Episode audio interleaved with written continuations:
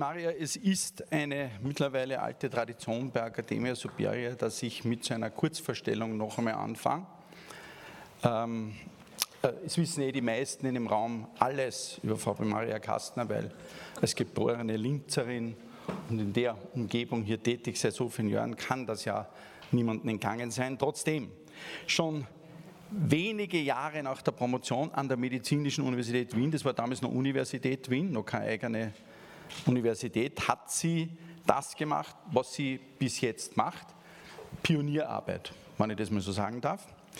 Forensischen Bereich im psychiatrischen Konsiliardienst, Justizanstalt Garsten, so hat das einmal alles angefangen. Und dann aber gleich ein Schritt nach dem anderen immer weiter erweitert, Linz, Steyr, Aufbau und Leitung des forensischen Nachbetreuungsambulanz Linz, Vorram, dann weiter ausgebaut Richtung Wels an die Justizanstalt und seit 2005 gibt es da Nachbetreuungsambulanz in Salzburg, Amstetten, also eigentlich flächendeckend in einem großen Bereich und überall steht Kastner drauf, irgendwo. Seit 2005 ist Frau Primaria Kastner Vorständin der Klinik für Psychiatrie mit forensischem Schwerpunkt äh, am Kepler Universitätsklinikum sagen wir jetzt dazu, Neuromed Campus, ehemal für die, die das eh schon, aber noch wissen, Landesnervenklinik Wagner-Jauregg war das, Linz. All die Jahre war es vor allem die Tätigkeit auch als Gerichtspsychiaterin in vielen, vielen Fällen, wirklich vielen einer, nur einer davon war der Fall Fritzl, der aber natürlich für Aufsehen erregt hat. Was mich besonders begeistert an diesem Lebenslauf ist, dass Frau Primaria Kastner etwas gemacht hat, nicht nur, wie schon angesprochen worden ist, diese Schnittstelle, diese, diese unbedingt so wichtige Schnittstelle, über die wir heute noch reden werden, Wissenschaft, Medien, auch wirklich äh, zu pflegen, sondern Bücher zu schreiben, wo ihre Erfahrungen aus all den Jahren in dieser Tätigkeit nachzulesen sind. Täter, Väter, Väter als Täter am eigenen Kind, Überreiter 2.9. Schuldhaft, Täter und ihre Innenwelten 2.12. Wut, ein Buch, das war das erste, das ich, ich gelesen habe. Plädoyer für ein verpöntes Gefühl 2014, dann Tatort Trennung, ein Psychogramm. Und wer das Buch Dummheit noch nicht gelesen hat, das im Jahr 2021 erschienen ist, der muss jetzt wirklich Gas geben, weil das ist Pflichtliteratur. Ähm, ich kann nur sagen, dass ich allein den Teil, die Seiten über Empathie und Donald Trump, ich glaube, die habe ich nach vorn und nach hinten und nach vorn, Unglaublich. Sie hat zu Recht dafür 2015 das Goldene Ehrenzeichen für Verdienste um die Republik Österreich bekommen und 2020 der Rat für Forschung und Technologieentwicklung hier in Oberösterreich den Award 2020 des Rates bekommen. Das, Frau Primaria, ist Ihr Applaus.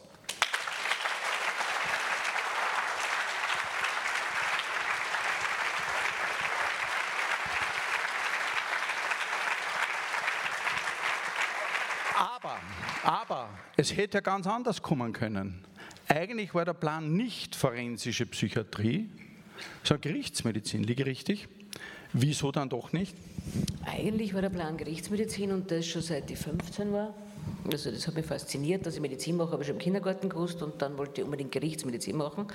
Und bin dann, ich erinnere mich noch sehr gut, ich habe 86 promoviert und bin dann ein halbes Jahr vor der Promotion bei der Gerichtsmedizin in der Sensengasse in Wien aufgeschlagen, habe mich ganz artig vorgestellt und habe dann mein Begehr geäußert, dass ich da halt gerne die Ausbildung machen würde und habe mit Entsetzen bemerkt, dass das Gegenüber einen Lauchkrampf kriegt.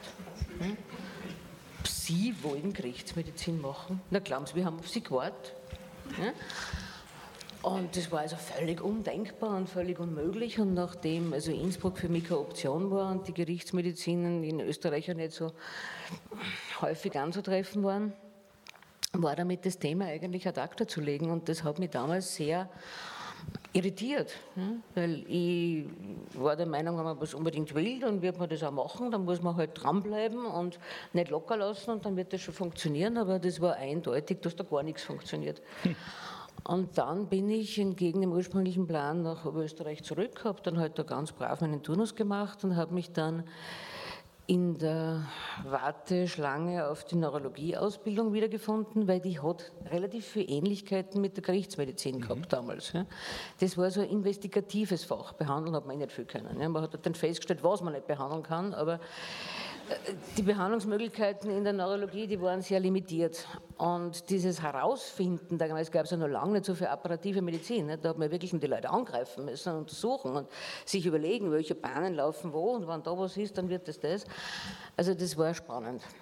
Und das hat sich dann ja, aus Gründen, die nicht an mir lagen, ebenfalls urplötzlich zerschlagen. Und ich weiß noch, ich habe da ganz in der Nähe gewohnt, in der Klosterstraße damals, und da war gegenüber das Landhaus.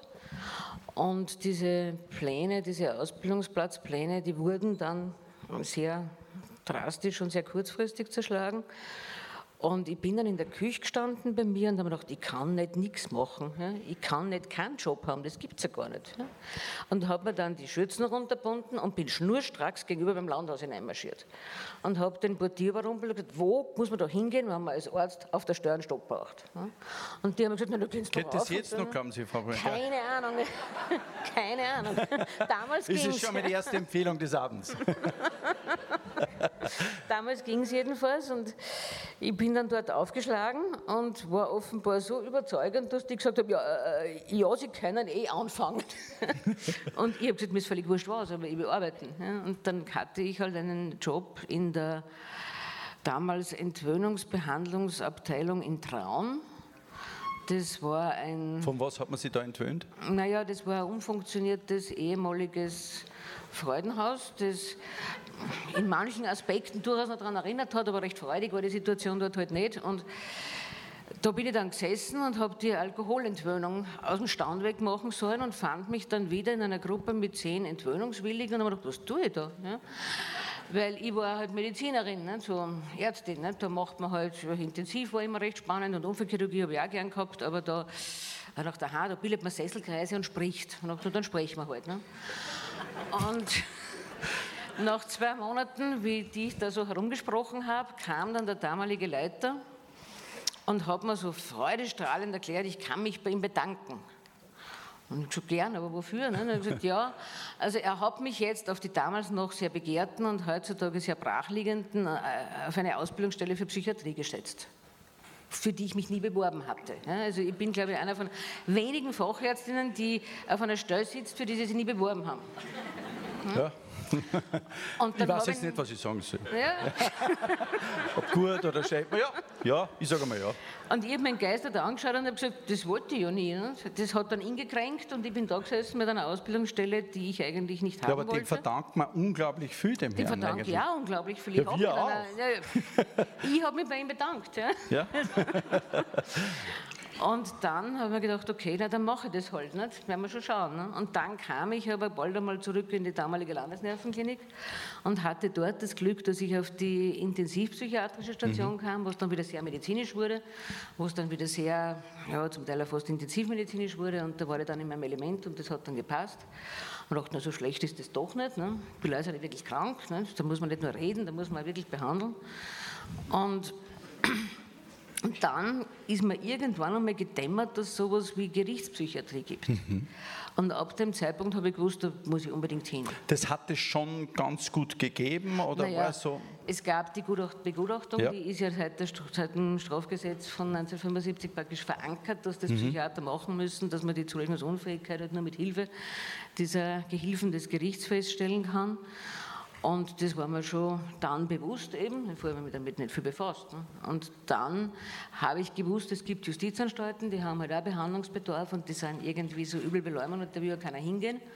Und ich habe mir gedacht, da will ich hin, ne? also ich will mit den Leuten was tun. Ne? Und ich weiß, dann gab es da eine frei werdende Stelle in der Justizanstalt Garsten und da war noch ein sehr ja, an der militärischen Hierarchie orientierter und sehr auf seine männlichen Mitarbeiter fokussierter Oberstleiter. Und es gab keine einzige Frau in der Anstalt außer in der Sozialarbeit und die haben nichts zu melden gehabt. Ne? Und die hatten dann Bedarf an einer Konsiliarpsychiater, einem Konsiliarpsychiater. Sie hatten Bedarf an einem Konsiliarpsychiater, nicht gegendert. Ne? Und da wollte keiner hin. Nicht? Und ich habe mich dann gemeldet und habe gesagt, ich würde das gerne machen. Und er hat gesagt, naja, kommen Sie halt einmal vorbei. Ja, dann kam ich vorbei und der hat mich von oben bis unten gemustert und hat gesagt, Sie sind eine Frau. Habe ich gesagt, unverkennbar, wird er so bleiben. Ne? Wir haben da keine Frauen. Ich habe gesagt, ja, und dann bin ich halt die Erste. Ne? Das ist mir ja egal. Ja, das muss ich mir überlegen. Gut, dann bin ich wieder heimgefahren, habe nichts mehr gehört von ihm. 14 Tage später habe ich ihn wieder angerufen und gesagt, Sie haben ja die Stelle immer noch nicht besetzt, nicht? ich möchte es immer noch machen. Nicht? Ja, kommen Sie vorbei. Dann bin ich zweites Mal hingefahren. Immer noch als Frau? Immer noch als Frau, was er sehr zutreffend festgestellt hat. Ja. Ne? Und wieder beschlossen hat, er muss sich das überlegen. Und dann hat er sich weiterhin nicht überlegt, offenbar. Und dann habe ich ihn noch einmal angerufen und habe gesagt, was machen wir jetzt? Nicht? Und dann habe ich gesagt, naja, kommen Sie halt vorbei. Ich habe gesagt, nein, das mache ich jetzt nicht mehr. Es war jetzt zweimal dort, Sie wissen, wie ich ausschaue. Ja? Entweder Sie brauchen wen oder Sie brauchen keinen. Ja, wenn Sie wen brauchen, ich glaube, es hat sich sonst keiner beworben und ich will es immer noch machen, aber das müssen jetzt Sie entscheiden. Mhm. Und dann hat er gesagt, naja, dann fangen Sie halt an. Ja, es war ihm offensichtlich nicht recht und ich weiß, ich hatte dann meine erste, meinen ersten Tätigkeitstag dort, das war immer ein Tag in der Woche, da zehn Stunden dort verbracht. Und da saß dann ein Mann mir gegenüber, der war gut situiert und der hat zwei Restaurants geführt, gemeinsam mit seiner Frau, gute Ehe. Die Kinder haben Medizin studiert, also es war eigentlich gut situiert, diese Verhältnisse. Und der saß wegen einer Einbruchsserie, ja, 40, 50 Einbrüche. Und ich war fassungslos und dachte, wieso macht er das? Ne? das ist nämlich eine gute Frage. Naja, sicher, das ja? drängt sich auf. Ne? Ja. Und ich gesagt, was haben Sie denn da gemacht? Na ja, da ist er mit seiner Frau gemeinsam, auch ungewöhnlich. Ne? sind Einbrechen gegangen, zu zweit? Ja, die sind am Abend immer so im Finstern. Ja, die, die, sind im Tennisclub nicht genommen worden oder irgendwas? Nein, gar nicht, das ist viel spannender. Ne? Die sind dann gemeinsam zu irgendwelchen Häusern, sind da in die Keller rein und haben dann aus den Kellern so belanglose Dinge wie einen Hammer mitgenommen. Ne? Und ich bin da gesessen und habe mir das angehört, habe mir den Akt angeschaut und habe mir immer, immer mehr gedacht, das versteht ja kein Mensch. Ne? Und dann habe ich gesagt, Sie sind es nicht besser, aber Sie müssen mir wirklich erklären, was, warum Sie das machen. Ja? Das verstehe ich nicht. Ich sagte, naja, das ist mir peinlich. Ne? Ich Aha, wieso? Wird es jetzt peinlich? Für mich nicht und für Sie auch nicht. Ah, okay. okay, na, ich bin einmal gefasst. Ja. Dann sagt, na wissen Sie, meine Frau und ich, wir haben immer eigentlich wirklich ein gutes Sexualleben gehabt. Aber das Problem war, das war nur wirklich gut, wenn man so einen richtigen Kick vorher gehabt hat. Ne? Und dann sind wir halt am Abend, wollten wir ins Bett gehen und dann hat es mir angeschaut und ich gesagt, wir brauchen einen Kick. Und dann sind wir halt schnell einbrechen gegangen. Und danach war es immer toll. Ja? Und ich habe dann nur festgestellt, dass auf das eigentlich eh selten einbrechen wollen. Ja. Aber. Ja.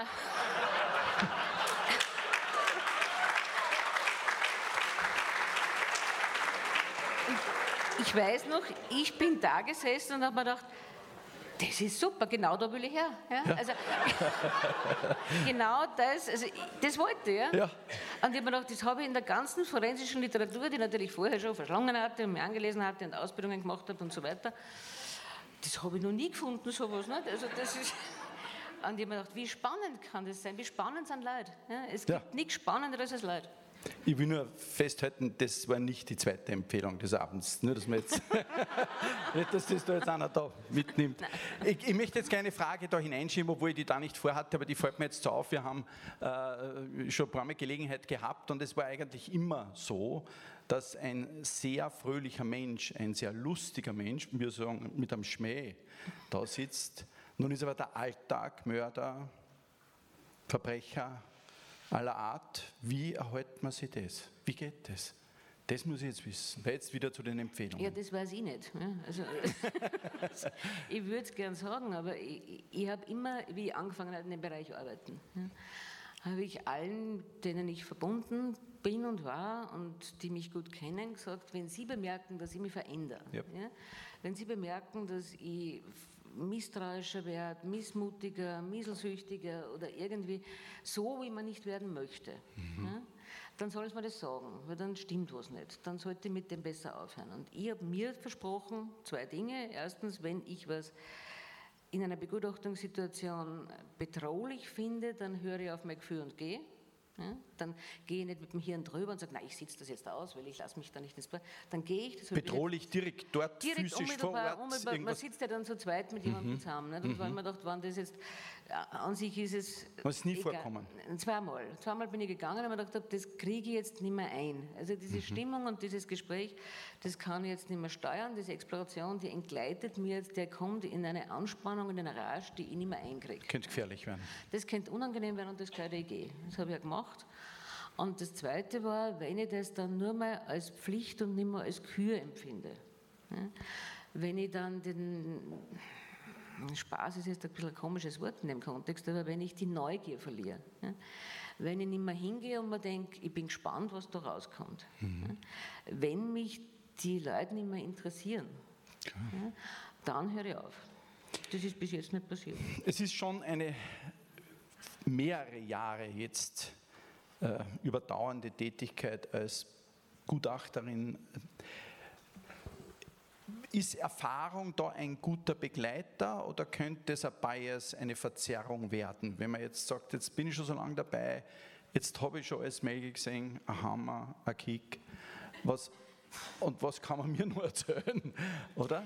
Erstens, könnte das, ist das gut oder schlecht? Erfahrung ist wertvoll, wenn es Erfahrung ist. Erfahrung heißt, sich und die eigene Rolle in einem Ablauf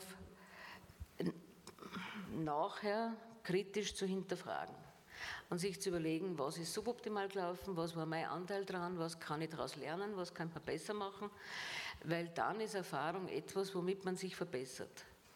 Dann führt Erfahrung dazu, dass man eigentlich sensibler wird, dass man ein breiteres Spektrum an ja, Erlebnissen hat, auf die und deren Lösung man zurückgreifen kann. Dann ist Erfahrung wertvoll. Wenn Erfahrung darin besteht, dass man hingeht und sagt, ich habe schon alles gesehen, mir kann keiner was erzählen, ich weiß jetzt schon, was mit dem los ist. Ja? Ich brauche mit dem überhaupt nicht mehr zehn Minuten reden, weil dann kenne ich ihn und auswendig. Dann ist Erfahrung schädlich, weil Erfahrung verblindet und das ist ja keine Erfahrung. Ja? Das ist ein, ja, ein Irrglaube an die eigene Allmacht. Ich weiß schon alles. Ich gehe immer nur hin, ich brauche jetzt genauso lang zum Explorieren wie zu Beginn, weil jeder einfach anders ist.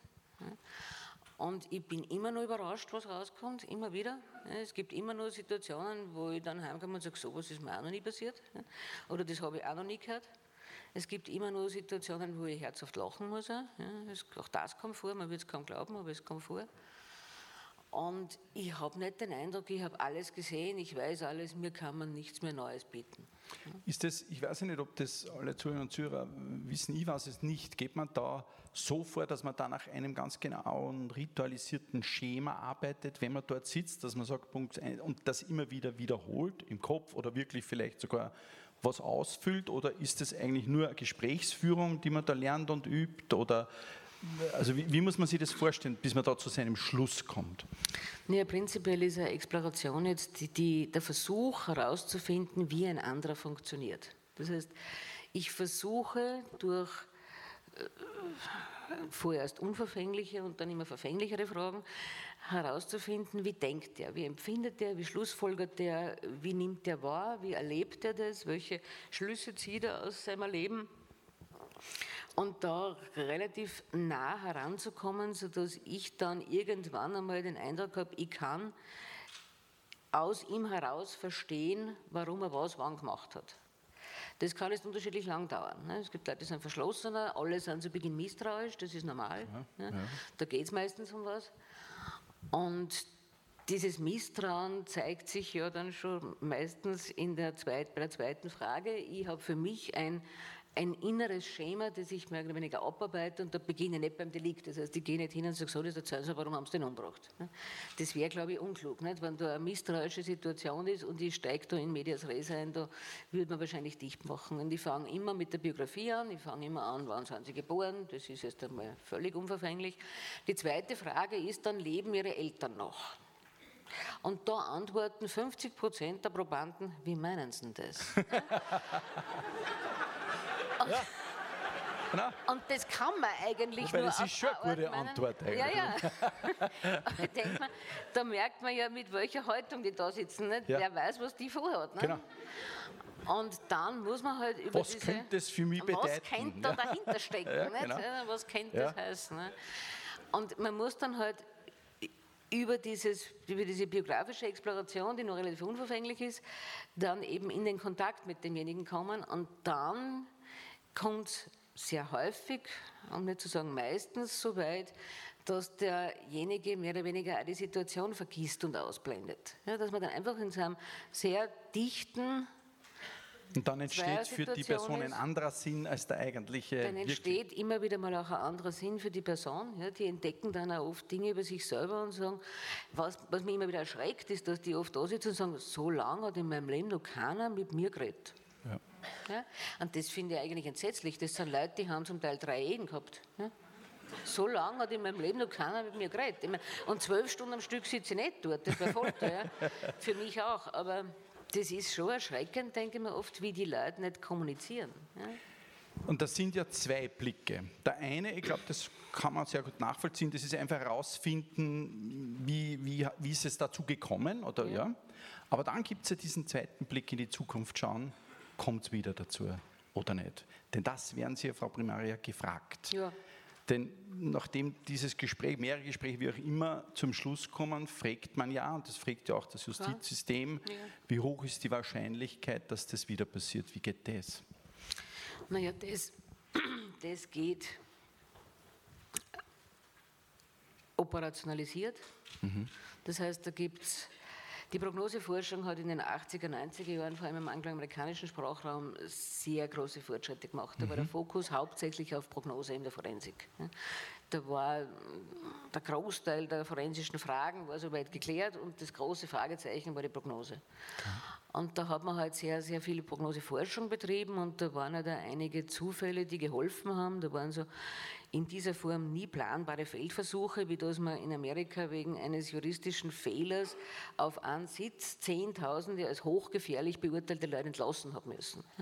Da war in den Urteilen überall dasselbe Fehler drin, die haben dann geklagt, dann wurde dieser formale Fehler als Grundlage der Entlassung herangezogen und dann hat man eben diesen Feldversuch gestartet, den man ja nie machen könnte. Da kann man nur so gut sein wissenschaftlich, kann man Nobelpreisträger sein, wenn man... das waren alles Täter, die haben die Tat Täter, begangen die und die waren auf einmal auf freien Fuß. Und waren als hochgefährlich eingeschätzt. Ja?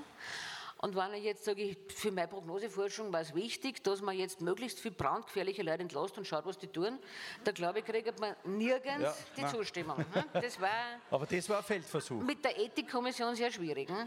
Bei uns gibt es da, glaube ich. Das, und das war einfach ein nicht planbarer Feldversuch, nicht? so wie Corona ja praktisch ein nicht planbarer Intelligenztest war. Ne? Ja. Aber aber ja.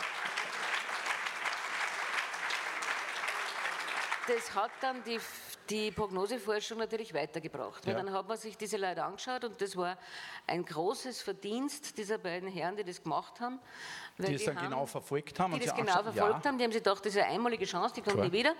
Und haben halt dann diese Täter im US-amerikanischen System, das ja keinen Meldezettel kennt, was die Sache etwas mühsam macht, nachverfolgt. Und zwar lange, lange nachverfolgt und haben dann eben festgestellt, dass von diesen hochgefährlich eingeschätzten 100 Prozent gerade einmal 20 Prozent Prozent wirklich mm, relevant rückfällig wurden. Und dann war natürlich die spannende Frage, gibt es Faktoren, die diese relevant rückfälligen von den ganzen nicht wirklich relevant rückfälligen unterscheiden? Genau. Und das war dann eben die, die Frage, die, der die nachgegangen sind und das hat dann im Wesentlichen zur Entwicklung dieser Psychopathy Scale nachher geführt. Und da hat man halt dann auch Faktoren identifiziert, die, so unwahrscheinlich das vielleicht auch klingen mag, durchaus mit äh, einem höheren Rückfallrisiko vergesellschaftet sind. Und aus diesen Faktoren hat man dann sukzessive so Prognoseinstrumente geschaffen, also die hat man dann zusammengefasst in Prognoseinstrumente. Und dann hat man halt diese Faktoren mit Punktewerten versehen und dann kann man die eben in der Exploration und im Markenstudium bewerten und kann dann irgendeinen Punktwert errechnen. Und dieser Punktwert wird dann verglichen mit einer Gruppe von Menschen, die denselben Punktwert haben, von der man die Rückfälligkeitswahrscheinlichkeit kennt. kennt. Mhm. Das heißt, ich kann dann sagen, dieser Mensch ist das einer Gruppe dazu. zuzuordnen, aus genau. der so und so viel Prozent relevant rückfällig werden. Und was bei einer Prognose natürlich immer rauskommt, und das verstehen, glaube ich, viele nicht, ist eine Wahrscheinlichkeitsaussage. Ja, oh ja, klar. Oh ja. Naja, aber da, da kannst du nicht mehr, wenn einer rückfällig wird, und der ist entlassen worden, das war eine falsche Prognose. Oder allein die Frage, die ich immer wieder mal gehört habe, haben Sie schon mal eine falsche Prognose gestellt? Ich kann keine falsche Prognose stellen, ich kann nur eine Prognose falsch erstellen, indem ich eben nicht bedacht ah ja, falsche nehme, Methodik. falsche Methodik ja. und, und, und schlamperte Arbeit und schlamperte Aktenstudium oder halt nicht genau nachgeschaut, sondern sagt, da mal Pi, schaut irgendwie ungefährlich aus. Ne? Das ist eine schlamperte Prognose, eine falsch gestellte Prognose. Aber selbst wenn ich sage, der wird jetzt, was nicht vorkommt, aber der wird zu 98 Prozent nicht rückfällig, hat der Mensch ja die Freiheit, diese 2 Prozent umzusetzen. Die Freiheit, ja. Ja, die ja, Freiheit. Die ne? ja, ja. Und das ist natürlich nicht berechenbar und insofern steht natürlich die Prognostik, die sich da dann ja, sehr ausgeweitet hat und halt für alle möglichen Deliktorten und Personengruppen da spezielle Instrumente entwickelt hat. Die sind ja mittlerweile, die Zahl der Prognoseinstrumente ist ja mittlerweile Legion. Brauchen tut man wahrscheinlich vier, fünf.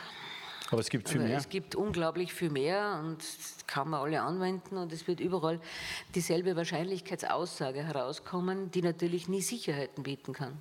Frau Primaria, bevor ich jetzt in die einzelnen Themen, gibt es noch etwas so zum beruflichen Alltag, wo Sie sagen, das hat mich nicht gefragt, war aber trotzdem wichtig? Viel. Ja? Na, aber wichtig, Frau Primaria, wichtig. gibt es noch was? Wie ist das mit dem Nachwuchs zum Beispiel? Gibt es genügend, die Sie interessieren? Nachwuchs ist ein, ist ein ganz tristes Thema. Oh, hey. Nachwuchs ist ein tristes Thema in der Psychiatrie allgemein. Mhm. Ja, also die Psychiatrie ist auf dem besten Weg, zu einem Mangelfach zu werden. Und Nachwuchs ist ein ganz ein tristes Thema, gerade in der Kriegspsychiatrie. Es ist, wir haben vorher gesprochen über die Schwierigkeiten heutzutage, Politiker zu werden, wo man sich ja praktisch dann sehenden Auges und im Wissen um die Risiken in die absehbare öffentliche Bewerfung begibt.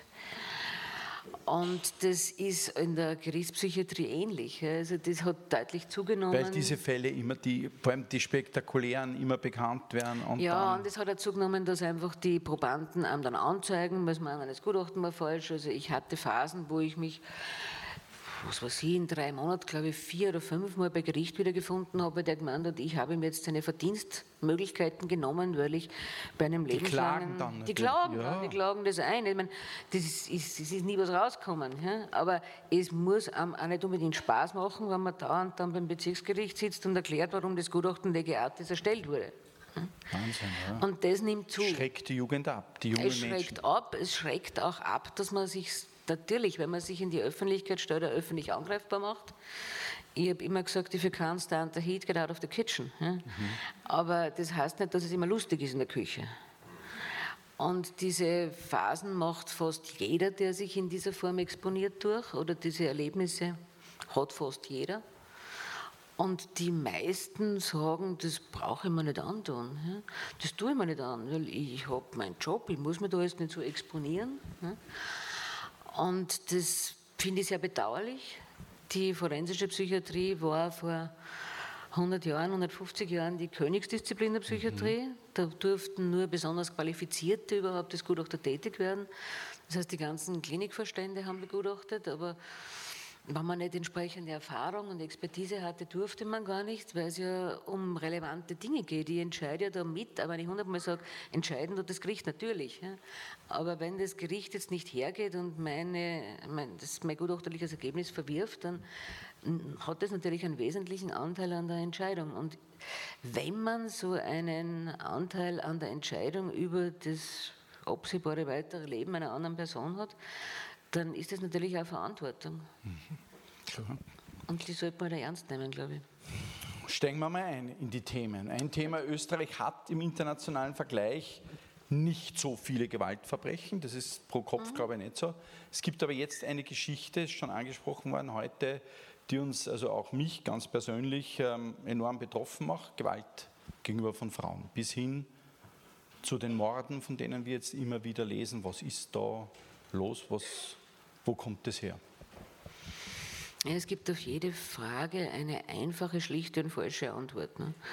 Also wenn man das jetzt einfach beantworten würde, würde es sicher zu kurz greifen und einige Faktoren außen vor lassen und das ist sicher eine multifaktorielle Sache. Mhm. Also ich glaube, zum einen poppen natürlich diese Frauenmorde vermehrt auf, weil die Zahl der Tötungsdelikte an Männern in Österreich sehr nieder ist. Also in der Relation sind natürlich Aha. Frauen sehr häufig Mordopfer oder überproportional häufig Mordopfer. Häufiger als Männer? Deutlich häufiger, weil die Männerrate so nieder ist, aber weil die Gründe für Frauenmorde bei uns genauso gut sind wie überall anders. Ne? Männer werden eher in eskalierenden tätlichen Auseinandersetzungen getötet oder im Rahmen von irgendwelchen kriminellen äh, Aktivitäten. Also wir haben ganz wenig Bandenkriminalität, die tödlich endet. Das ist eher wie es in anderen Ländern natürlich. Wie es in anderen Ländern ja. natürlich ist und was in anderen Ländern auch immer viele, viele Todesopfer fordert. Ne? Also in den USA ist diese Todesopfer durch Bandenkriminalität ganz ja. dramatisch, ne? mhm. die Zahl. Und daher sind wir da sehr nieder und daher fällt so auf, dass die Frauen dass die, die Gewalt gegen Frauen so, so hoch ist. Ne? Und dann, glaube ich, sind wir einfach wirklich ein sehr solide in ja, fragwürdigen Traditionen verhaftetes Land. Mhm. Also ich glaube, die, die gesetzliche Grundlage der Gleichbehandlung ist sehr gut bei uns. Also da gibt es durchaus auch genug gesetzlichen Schutz oder gesetzlich vorgesehenen Schutz für Frauen, die halt irgendwelchen Männern mit sehr antiquiertem Rollenverständnis anhängen und die dann halt da zum, die halt viktimisiert werden.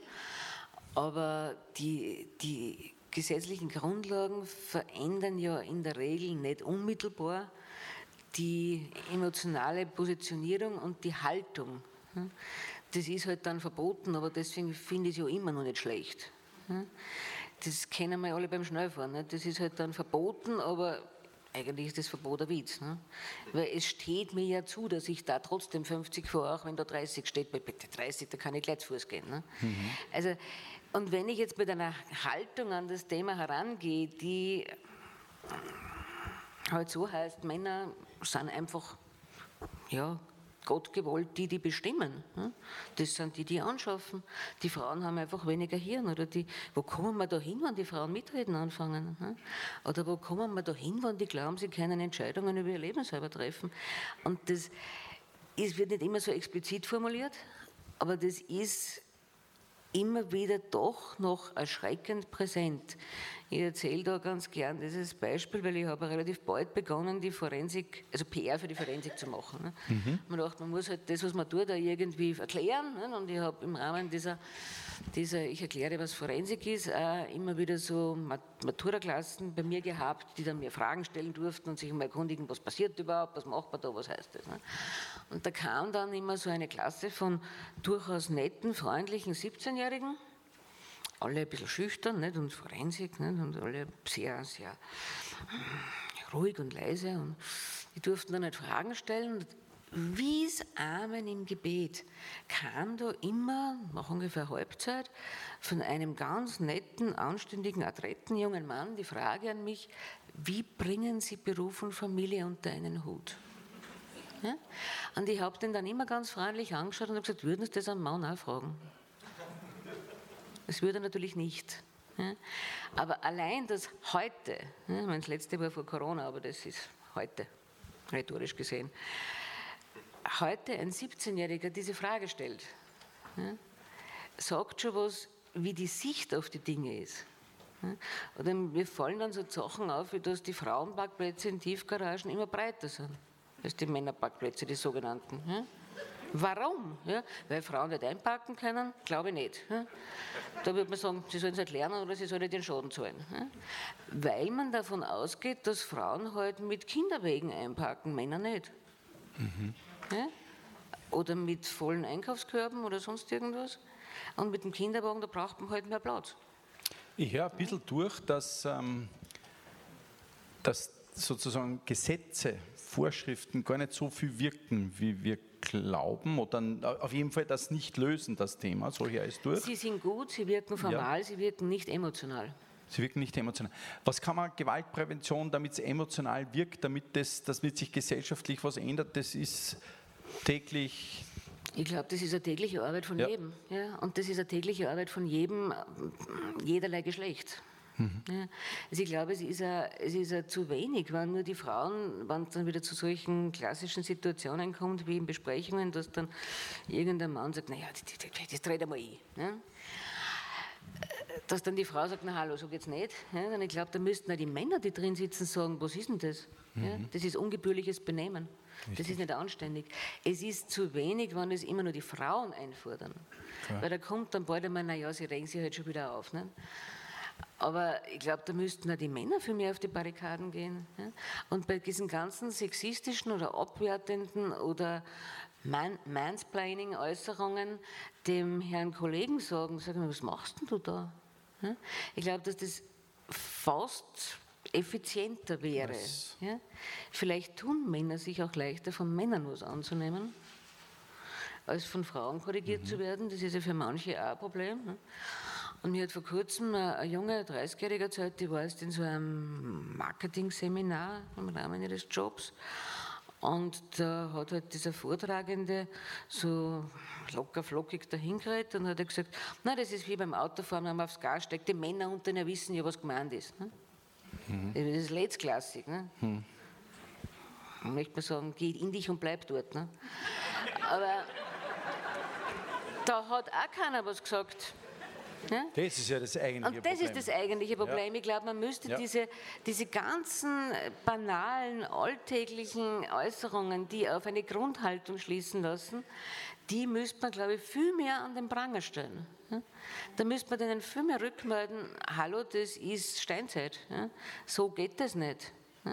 Und man kann natürlich auch die Frauen nicht völlig außen vor lassen, denn bei den Frauen habe ich das Gefühl, die haben oft so den Eindruck, das ist eh schon alles geritzt und geregelt und es gibt eh schon überall und da brauche ich mich nicht mehr groß anstrengen. Mhm. Und das ist, glaube ich, wie man jetzt an den, am Supreme Court der Vereinigten Staaten gesehen hat, alles, was man mal erreicht hat, kann man auch wieder verlieren.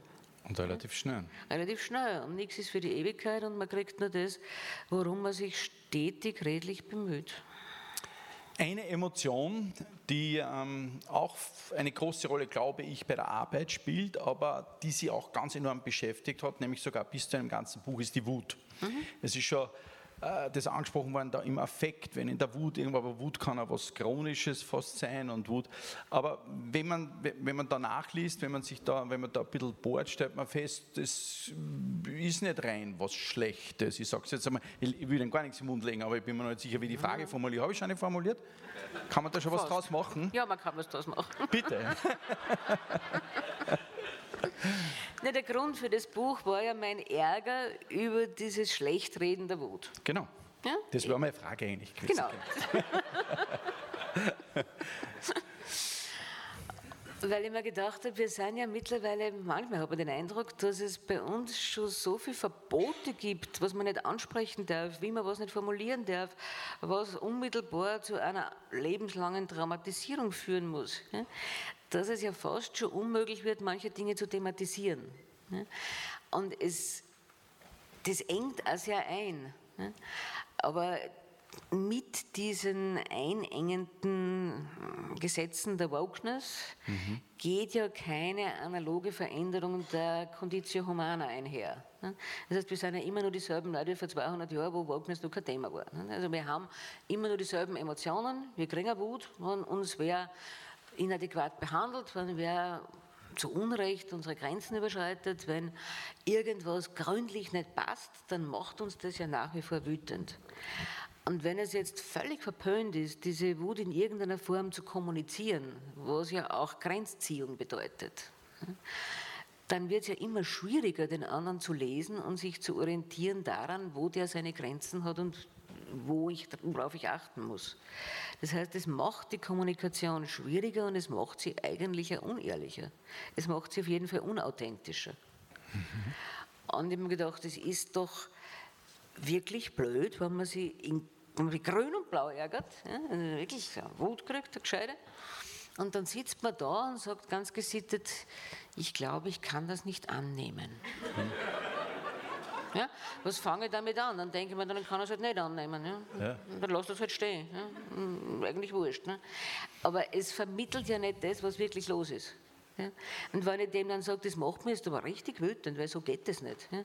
Ich lasse mich jetzt so nicht behandeln. Oder das ist jetzt ordentlich über die Grenze gegangen.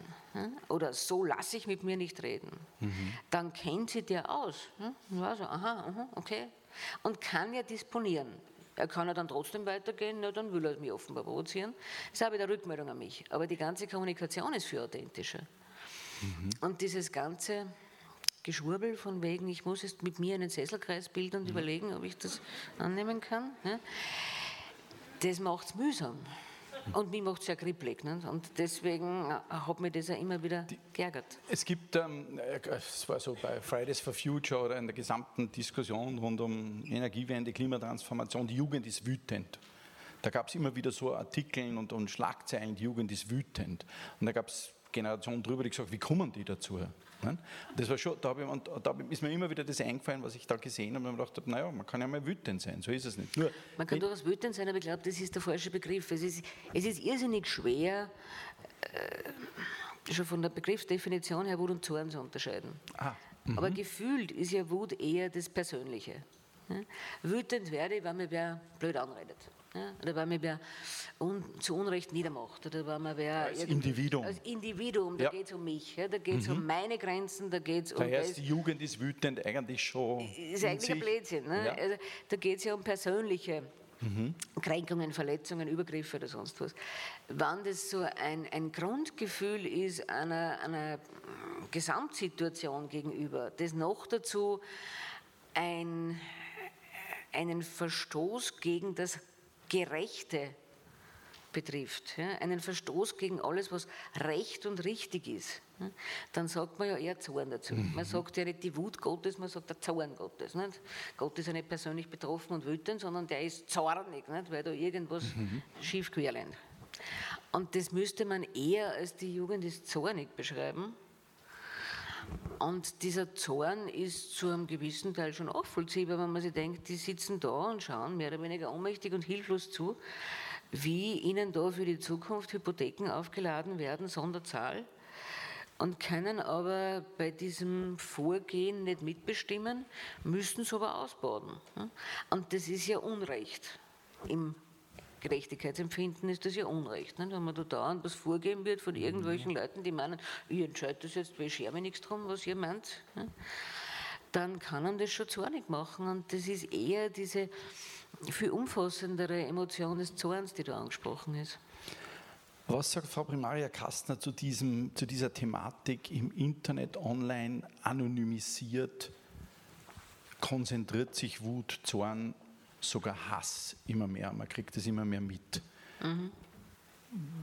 Ist dieses Anonyme sozusagen ein Instrument, das man da verwendet, damit man was rauslässt, was man sonst nie. Ist das jetzt gut oder schlecht? Ich glaube, in diesen, in diesen asozialen Medien kommen zwei Dinge zusammen. Ja. Ich tue mir ja viel schwerer, jemandem was ins Gesicht zu sagen. Jemandem ins Gesicht das zu sagen, was ich da in einem anonymen Posting verfasse, das brächten, glaube ich, Gott sei Dank, viele immer noch nicht zusammen. Das sind ja zum Teil unsägliche Untergriffigkeiten, Wahnsinn, ja. wo man sich schwer vorstellen kann, dass das alle wirklich in der direkten Konfrontation, nämlich nicht nur aus Angst, was dann käme, sondern einfach, weil man den so unmittelbar sieht und vielleicht dann sieht, dass der jetzt betroffen ist. Und diese emotionale Rückmeldung könnte dann ja dann auch ein bisschen betroffen machen oder dann merkt man dann, da hat man gerade was angerichtet. Mhm. Im, Im, Internet sieht man das ja nicht. nicht? Da schickt man das in die Gegend und dann denkt man sich, na, dem habe ich es jetzt gegeben. Ne? Oder der habe ich es jetzt gegeben. Ne? Das passt eh. Ne? Und ich glaube auch ein Gutteil derer, die da so Unsäglichkeiten formulieren und dann auch wirklich verschicken, würden das nicht machen, wenn es rückführbar wäre zu ihnen. Also wenn man dann wirklich sich hinstellen kann, der hat das geschrieben. Gesagt, ne? ja. Weil dann könnte es ja sein, dass man wieder wen kennt, der den kennt, der den kennt, der das dann auch nicht gut findet und das könnte ja sein, dass der dann einen Nachteil hat, weil der meint, wenn sich der so aufführt, nicht, dann ist der eigentlich nicht einer, den ich gern kennen möchte. Ne? Genau. Dann könnte er dieses, dieses soziale Korrektiv greifen dann könnte dieses Korrektiv des sozialen Zusammenhalts, wo man halt manche Dinge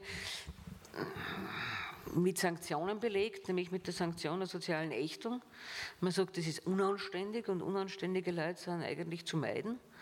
Dann könnte das viel besser greifen, wenn das so, so anonyme, dahingeschriebene Geschichten spricht sind. Spricht es dafür, diese Anonymisierung aufzuheben, diese Möglichkeit, sich anonymisiert zu äußern? An sich würde es schon dafür sprechen. Ne? Mhm. Ich habe äh, das Buch gelesen, ich habe einen Vortrag darüber gehört, da war es mucksmäuschen still im Raum, da sind einige Mund, Münder offen gewesen. Ist das die Mehrzahl Mund? Ja, Münder offen gewesen. Unglaublich, wieso schreibt man ein Buch über Dummheit? Weil es mich schon lange ärgert. Ja, eh. Ja? naja, ich meine, ich bin jetzt schon seit bald 50 Jahren oder über 50 Jahren einigermaßen denkend auf der Welt und habe halt immer wieder Situationen erlebt, wo an sich intelligente Menschen wirklich dumme Entscheidungen getroffen haben. Und das hat mich immer wieder mal fassungslos gemacht. Wie kommt man dazu? Das waren Menschen mit akademischen Ausbildungen, wo man sich denkt, unintelligent kann der ja jetzt nicht sein. Weil das, man muss ja immerhin da einiges zusammenbringen, damit man dann wirklich diese Ausbildung abschließt. Aber wieso macht er was dermaßen Dummes? Und das waren halt alle möglichen Formen von Dummheit und alle möglichen Kontexte, in denen mir das untergekommen ist. Und natürlich auch in meinem Job immer wieder, aber das war nicht das, der Hauptfokus war gar nicht so der Job, der Hauptfokus war einfach dieses alltägliche Erleben von wirklich dummen Entscheidungen. Mhm. Zum Teil auch bei mir selbst. Ne? Man gedacht, wie konnte ich nur? Ne? Und dann haben wir irgendwann mal gedacht, da muss, man mal, da muss ich mal gründlich drüber nachdenken. Und wenn man über was gründlich nachdenkt, dann kann man gleich drüber schreiben auch. Weil dann muss man sich eh hinsetzen und da jetzt einmal schauen, was haben Klügere schon über dieses Thema verfasst oder was haben Klügere schon sich da Gedanken dazu gemacht. Und es hat mich dann ehrlich gesagt ein bisschen beruhigt, wie ich gemerkt habe, deutlich Klügere als ich, denen ging es genauso wie mir. Und die sind zu ähnlichen Schlussfolgerungen gekommen, nämlich dass das ein unerklärliches, aber äußerst betrauliches Phänomen ist, das in erschreckender Häufigkeit auftritt und völlig unberechenbar ist. Mhm. Ja, ja, ja. ja. Da, äh, drei Dinge, also Punkt eins, Dummheit und Intelligenz ist kein Widerspruch, müssen ja. wir gleich darüber reden, war ja in einem Satz schon drinnen, durchaus intelligente Menschen fällen dumme Entscheidungen. Im Vorwort des Buches geht es genau um diese Situation, dass man sagt, ja, aber man will sich ja einem Gegenüber nicht erheben, indem man sagt, du bist dumm. Jetzt ist es in dem Moment äh, schon so, wie soll ich sagen, so eine schwierige Situation, wenn man anfängt, wenn man an, anfängt darüber zu reden, aber ich würde vielleicht gerne nochmal äh, mit, weil was mir eigentlich an dem Buch ich habe immer geglaubt, Intelligenz ist was Klares, da weiß man, was das ist. Jetzt, ich bin ja mit Intelligenzquotienten und da sind wir Genetiker ja auch immer, wie viel ist da genetisch, wie viel ist da mhm. Umwelt mhm. und all das. Aber da liest man mal in dem Buch, so einfach ist es einmal wissenschaftlich nicht mit der Intelligenz. Stellen wir vielleicht einmal so ein, was ist das überhaupt, Intelligenz? Und vielleicht auch gleich diesen leichten, mit emotionalen Intelligenz, die ganz zum Schluss im Buch dann ganz groß kommt. Ja, was Intelligenz ist, weiß keiner so wirklich. Ne? Es gibt unterschiedliche Definitionen, aber keine letztgültige gemeinsame, auf die sich alle damit Befassten einigen hätten können. Es ist eine, mittlerweile definiert als Kombination unterschiedlicher Fähigkeiten, logisches Denken, abstrahieren können, Schlussfolgern, auch Wissen, ja, auch memorieren können. Also es mhm. gibt viele, viele Faktoren, die halt zum zu dem beitragen, was man dann als gemessenen Intelligenzquotienten verkauft ja, oder halt schamhaft versteckt, je nachdem. Aber was jetzt Intelligenz wirklich ist, darüber scheiden sich ja die Geister. Und der Ursprung der Intelligenzforschung ist ja auch ein ganz anderer gewesen. Das war eben die Einführung der allgemeinen Schulpflicht in Frankreich, wo man draufgekommen ist, dass manche Kinder leichter lernen als andere. Und dann halt auf die Idee gekommen ist, man müsste die, die sich schwerer tun, vielleicht vorab schon aussortieren, um sie gesondert zu fördern und sie dann wieder, besonders gefördert, in die Gemeinschaft der Klasse integrieren zu können. Also das war eigentlich ein Sonderförder, eine Sonderförderbedarfsfeststellung. Und da hat man dann eben zwei Menschen beauftragt, sich irgendwas auszudenken, wo man diesen Sonderförderbedarf eben festmachen kann. Und die haben dann so Fragenkataloge zusammengestellt und das waren hauptsächlich Wissensfragen. Was, wie viele Jahreszeiten gibt es, wozu nimmt man einen Löffel? Und die haben halt dann je nach Altersgruppe da einen Fragenkatalog gemacht oder zusammengestellt und Kinder, die 70 Prozent dieser, dieser Fragen richtig beantworten konnten, die wurden als normal lernfähig, also normal intelligent angesehen. Und die, die drunter waren, die haben halt besonders schulen oder fördern müssen. Und diese Art der Intelligenzerforschung hat natürlich dann ihre Grenzen gehabt, wo die Leute älter geworden sind, weil dann haben die meisten gewusst, wozu man einen Löffel nimmt und die, die es nicht gewusst haben, da hat man sich über Sonderförderung nicht mehr unterhalten müssen. Und dann hat man halt festgestellt, dass diese Intelligenzalterunterschiede die Intelligenz-Alter-Unterschiede sind viel gravierender, wenn es zwischen einem 6- und einem 8-Jährigen ist, als zwischen einem 16- und einem 18-Jährigen. Beim 6- oder 8-Jährigen macht es, was die Entwicklung betrifft, viel mehr aus, wenn der zwei Jahre hinten ist, als wenn das ein 16- oder 18-Jähriger ist. Und dann hat man halt dieses Phänomen weiter verfolgt und sich dann noch einige Raffinessen ausgedacht, um diese Intelligenz dann besser messen zu können. Und was jetzt halt gängig ist, ist dieser Wechsler-Intelligenztest, der halt auf einen Norm-IQ nach der Gaußschen Verteilungskurve von ungefähr 100 normiert ist. Und man sagt, das ist so der Durchschnitt, ja. wobei man ja einige Zeit lang diese äh, Intelligenzmessinstrumente, diese Tests immer wieder nachschärfen musste, weil man bemerkt hat, dass immer mehr Leute mit diesen Tests immer besser zurechtkommen und dann die Menschheit sozusagen immer gescheiter geworden wäre. Das kann ja nicht sein. Deswegen hat man dann halt den Test schwieriger gemacht und dann war wieder die Norm bei 100. Das war dieser Flynn-Effekt. Also der Flynn-Effekt und mittlerweile beobachtet man aber, es gibt Hinweise darauf, dass sich ein Anti-Flynn-Effekt breit macht, also dass man die Tests vielleicht wieder ein bisschen nach unten korrigieren müsste, weil die allgemeine... Der Mensch passt sich an. Der also Mensch passt sich an, aber die, der Intelligenzzugewinn ist enden wollen. So, das zu viel ist, genau. Ja. Da gibt es Kritik ein bisschen in dem Buch, nämlich nicht Kritik, sondern die, Replik also die, die, die, Zitierung von Kritik zur emotionalen Intelligenz, dass das auch nicht ganz so simpel ist. Ich habe diese Goldman, das Buch habe ich auch einmal gelesen, weil ich glaube, das muss man, das man mhm. mal, aber, aber dass das durchaus auch nicht ganz so simpel ist. Also was könnte es überhaupt sein und was ist es vielleicht doch nicht, emotionale Intelligenz? Ne, diese emotionale Intelligenz ist, glaube ich, einfach der, äh, schon mal überhaupt der falsche Begriff. Mhm. Wir reden da nicht von emotionaler Intelligenz. Ja? Sondern ich glaube, wir reden, wenn, dann von emotionaler Kompetenz. Kompetenz genau. Und diese, diese emotionale Komponente kam ja aus der Beobachtung, dass es Menschen gibt, die in diesen Intelligenztests noch Wechsler ganz phänomenal abschneiden, die dann bei 140, 150 abschneiden, also genial sind eigentlich.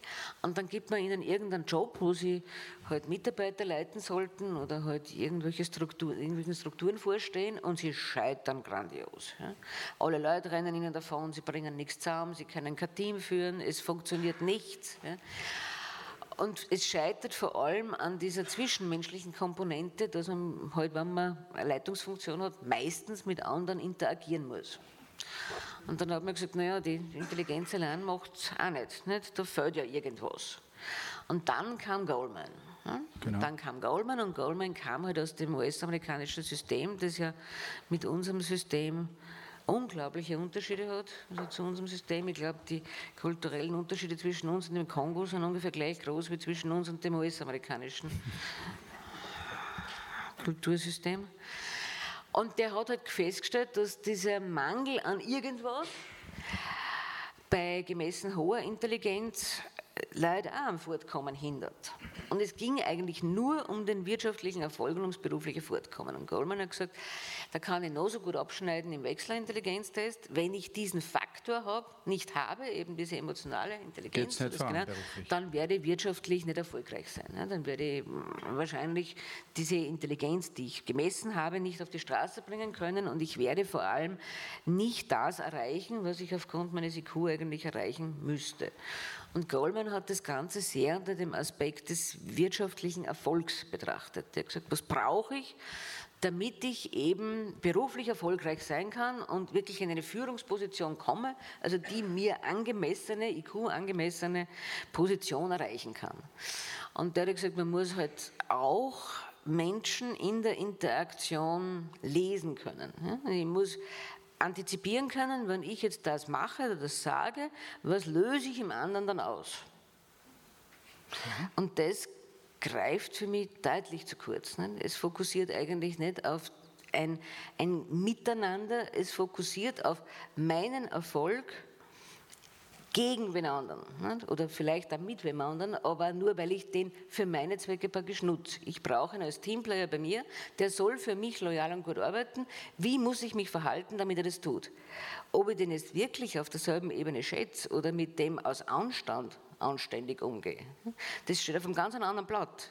Das hat überhaupt nichts mit, ich nehme wahr, wenn ich den schlecht behandle, geht es dem schlecht und ich möchte auch nicht, dass mich wer so behandelt zu tun, sondern es hat nur damit zu tun, wie muss ich Leute behandeln, damit die für mich spuren. Ist einmal sehr brutal ja. ausgedrückt. Und das ist eine Fähigkeit, die hat jeder gute Betrüger drauf. Weil wenn der das nicht kann, wenn der nicht die Argumente für sein Projekt vorbringen kann, mit denen er genau ins Schwarze beim anderen trifft. Meist ist es die Gier. Es kann aber auch das Mitleid sein. Ich sitze da wo fest und brauche dringend eine Operation und keiner zahlt sie. Dabei bin ich hier verloren geglaubter Großneffe fünften Grades. Das kann auch funktionieren, aber es kann auch funktionieren, ich habe eine geheime Flüssigkeit, wenn Sie die Geldscheine hineinlegen, vermehren sie sich äh, überantworten das Sie Beispiel mir. super. Ja, das war super, das war real. Ja. Das war real, war real ja, das ja. kommt im Buch vor, das Beispiel. Das, war, das hat mich fasziniert. Wo, wo, wo, wo, Menschen Geld investiert haben, weil ihnen andere gesagt haben, sie haben eine Flüssigkeit, da wird mehr draus. Die, die muss man über Nacht in die Flüssigkeit legen und am nächsten Tag ist das gewachsen. Ne? Ja. Also vermehrt. Ne? Und das war ein Unternehmer-Ehepaar. Die sind dann wirklich. Nicht, oder? Ihr habt das nicht. die sind dann wirklich mit Packungen von Geldscheinen bei dem Typen aufgetaucht, bei der hat natürlich die Flüssigkeit nicht herborgt. Ne? Das ist eh klar, nicht? Ne? blöd. Ne? Sondern hat nur die sozusagen über Nacht vermietet. Nicht? Und am nächsten Tag. Ein Wasserbad. Ein Wasserbad, ja. Ein, und dann wollten die halt am nächsten Tag das abholen und waren ganz erstaunt, dass weder er noch die Flüssigkeit noch das Geld mehr da war. Ne? Aber da ist halt die Gier. Ne? Bei, dem, bei vielen kann man die Gier ansprechen, aber wenn ich den anderen nicht lesen kann, ne? und zwar sehr schnell, ne? diese Kontakte, in denen ich da anknüpfe und den anderen für meine unrechten Belange interessiert, die gehen ja, müssen ja sehr zügig gehen. Das heißt, ich muss den sehr schnell lesen können. Und wenn ich das nicht drauf habe, dann habe ich den Beruf verfolgt als. Ich bin angerufen worden, du, worüber hat denn die Frau Primaria Kastner leicht in dem Vortrag gesprochen? Und ich habe das so, und Sie müssen gleich sagen, ob Sie sich da irgendwie abgeholt fühlen. Ich habe gesagt, die hat gesagt, also gescheite Leute können ziemlich blöde Entscheidungen fällen, das war mhm. einmal das, oder intelligente Leute können mhm. ziemlich blöde Entscheidungen fällen, das war so das Erste. Aber wenn jemand intelligenter Verbrecher ist, ist er ihr lieber als ein Dummer, mhm weil der intelligente Verbrecher ist berechenbar, der Dumme ist unberechenbar mhm. und ärger als jeder Verbrecher ist eine dumme Führungskraft. Mhm. das habe ich gesagt. War das, ja, war das Schluss? Absolut. Ja. Es, ist, es ist, äh, war, trotzdem im Raum irgendwie un, unangenehm. okay, wie, aber, und dann kam noch etwas dazu, was ich so, das Wort Empathie. Weil das Empathie ja für mich ausnahmslos positiv besetzt mhm. bis dato war und dann aber man hört plötzlich, naja, aber der Donald Trump, so wie er es gemacht hat, das war nicht unempathisch. Mhm, also gar nicht. Das ist ja, man kann es ja leicht hinstellen und sagen, wie kann jemand, der so offensichtlich ungeeignet und auch dumm ist, ne, äh, da wirklich dieses, in dieses Amt gewählt werden. Ne? Die alle mitnehmen. Und die alle mitnehmen. Ne? Und ich mir gedacht, das ist der falsche Zugang. Ne? Der hat ja was richtig gemacht. Der hat es ja geschafft, dass er die Leute mitnimmt. Nicht? Obwohl er ganz offensichtlich nicht geeignet ist. Nicht? Obwohl er offensichtlich gierig ist, sexistisch ist, rassistisch ist, was immer noch. Ja? Zu jedem Thema irgendwann mal offensichtlich gelogen hat, äh, mit großer Leichtigkeit lügt. Ja? Keine immensen Vorkenntnisse über Geografie oder Geschichte oder sonst irgendwas aufweist. Also all das, wo man annehmen müsste, ein Präsident des im Selbstverständnis führenden Landes der Welt, der muss schon was drauf Basics. haben. Ne? Basics. Ne? Basics für das Amt. Und das hat er ja alles nicht geboten. Ne? Ja. Der hat sich nur hingestellt und hat mit einer unglaublichen Selbstverständlichkeit gesagt, Make America Great Again. Ne? Nach dem Motto, Words me und das Geschichte. Ne? Das ist, das ist faszinierend, ne? der kann ja was, ne? der hat ja was begriffen. Und der muss ja begriffen haben, wie mobilisiere ich die Wähler. Ah, wie mobilisiere ich die Leute? Und das kann ich, wie bei jedem Betrüger, ne? das kann ich nur, wenn ich dorthin treffe, wo die Leute ansprechbar sind. Und ansprechbar sind sie offenbar bei, der, bei vielen unverdient prekären Lebenssituationen, bei dieser Kündigung eigentlich des American Dream. Nicht? Wenn du dich anstrengst, bringst du das zu was. Du kannst ja. alles schaffen, was du nur anstrengst. Das stimmt ja mittlerweile schon lange nicht mehr. Die Leute strengen sich zum Teil unglaublich an und haben drei Jobs und können keine Miete finanzieren. Also das ist ja nicht mehr wahr. Ne? Dieses, dieses Versprechen an die Gesellschaft, man braucht sich nur anstrengen, dann, dann geht man was. nicht unter, dann habe ich Erfolg, ne? sind wir wieder beim Erfolg. Das ist ja schon lange nicht mehr richtig. Und das war ja eigentlich auch die Grundlage einer Kultur, die wenig auf staatliche oder gar nicht auf staatliche Absicherung setzt. Weil, wenn man sich angestrengt hat, braucht man es eh nicht. Ne? Und wenn man sich nicht anstrengt, dann ist man selber schuld. Wieso sollen wir den dann noch durchfüttern?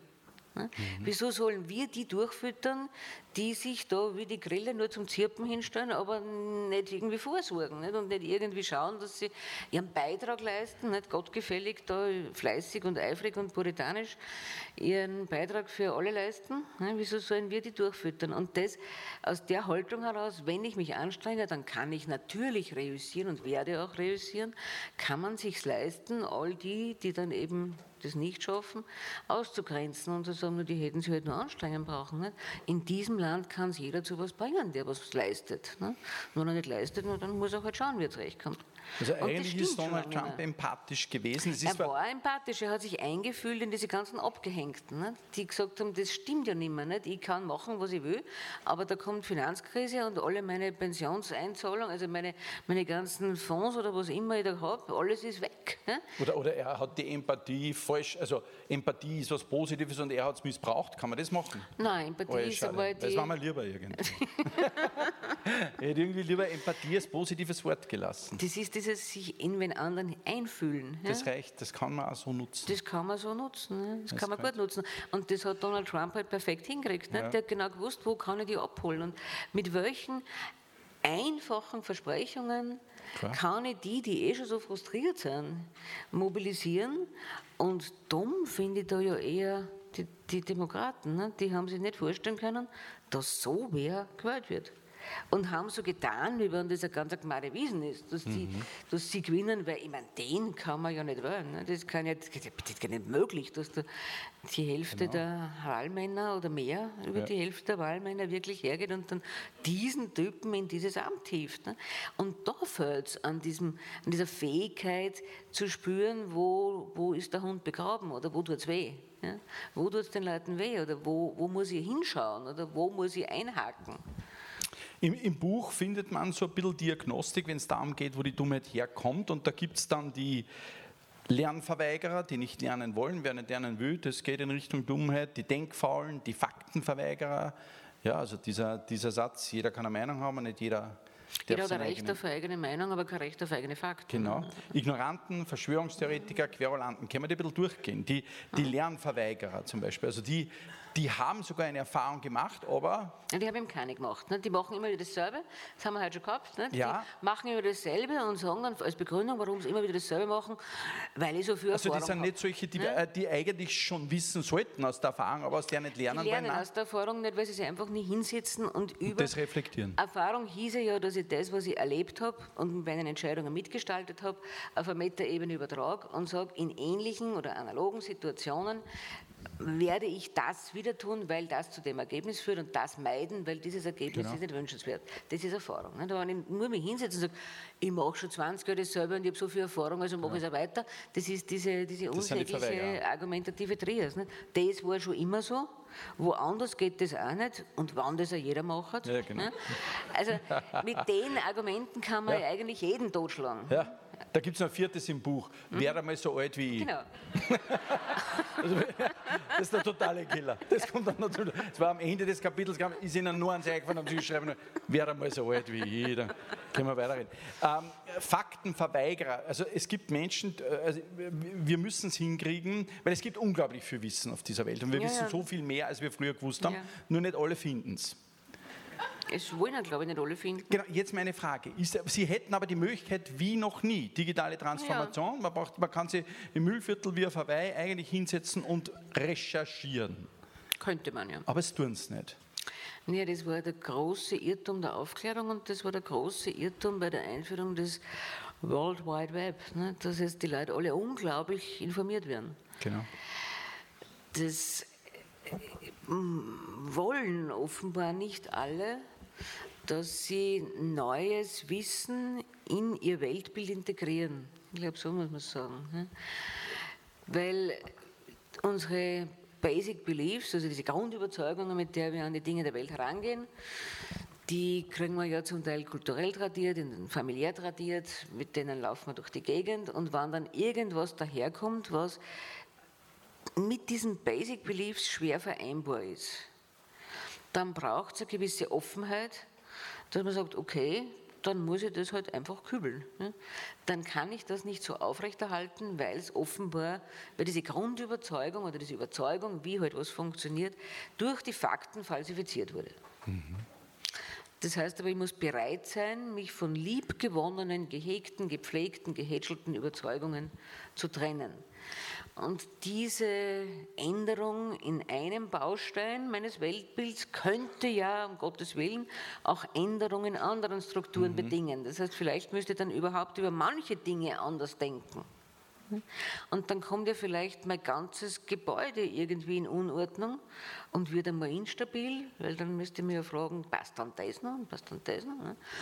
Und wenn man dann sagt, nein, mache ich nicht. Ne? Ich weiß genau, wie die Dinge sind, ich habe das immer schon gewusst. Ne? Und die kommen daher und behaupten, was, na, das stimmt ja gar nicht. Und dann ist diese Abwehr von Fakten, die jetzt nicht für mich emotional stimmig sind, der einfachere Weg. Und es steht nirgends geschrieben, dass Menschen immer den schwierigeren Weg gehen. Ne? Ich habe nur, ich habe nur, ich habe nur dann noch gesehen, irgendwie, dass dann holt man sich nur die Bestätigung in halt Echo, also irgendwelchen Echokammern, Filterblasen und sagt, da gibt es eh genügend. Und die waren früher nicht so leicht zu finden. Da hat man lange Wanderungen gemacht, bis man noch so einen gefunden hat, der das auch geglaubt hat. aber heute. Aber heute ja. ist ein Knopfdruck und dann habe ich auf einmal jede Menge von denen, klar, die das auch glauben. Klar, also ich glaube, ich kann zu jeder nur so abstrusen Position, die man sich ausdenken kann, Gleichgesinnte finden, die dieselbe Position vertreten und die dann mit mir eine Gruppe bilden und in der Gruppe ja. bin ich stark. So schaut das aus. Weil dann rede ich eh nur mehr mit denen, hm? weil dann tauscht man sich untereinander aus, bestätigt sich gegenseitig wir sind ja alle sehr von der Rückmeldung anderer abhängig, was unsere Positionierung, unseren Selbstwert betrifft. Das heißt, wir suchen ja als soziale Wesen immer die bestätigende Rückmeldung anderer. Wenn wir Jahr ein, Jahr aus niemand hätten, der uns sagt, das hast du richtig gemacht oder das hast du gut gemacht oder irgendwelche Ereignisse erleben würden, die uns rückmelden, dass wir das gut und richtig gemacht haben, dann wären wir wahrscheinlich ziemlich arm, dann ging es uns schlecht. Nein, wir brauchen das. Und das brauchen natürlich auch Menschen, die sich jetzt dem Dazulernen oder dem Integrieren neuer Fakten verweigern und die tun sich jetzt viel leichter. Wenn ich früher am Stammtisch gegangen bin und war mit einer schwer vertretbaren Einzelmeinung da präsent, dann hat es mir passieren können, dass mir alle gesagt haben, spinnst du oder was hast du denn da ausgedacht oder so ein Blödsinn und das glaube ich nicht. Und dann ist es natürlich auch aus Gründen der sozialen Integration geboten, sich vielleicht doch wieder von so abstrusen so Dingen zu, zu distanzieren, genau. weil sonst wird man ja zum Außenseiter und das wollen die wenigsten. Ne? Aber wenn ich da in meiner, in meinem, meiner Blase, ich weiß nicht, wie viele finde, die das selber vertreten und die dann vielleicht sogar den Gedanken weiterspinnen und das Ganze wird dann irgendwann einmal so ein umfassendes Welterklärungsmodell, mit dem eh alles erklärt werden kann und eh alles verstanden werden kann. Und dann nur dieser zweite Faktor dazu kommt, dass man sich dann gegenseitig bestätigt, dass wir ja eigentlich die sind, die es wissen. Ja, klar. Ne?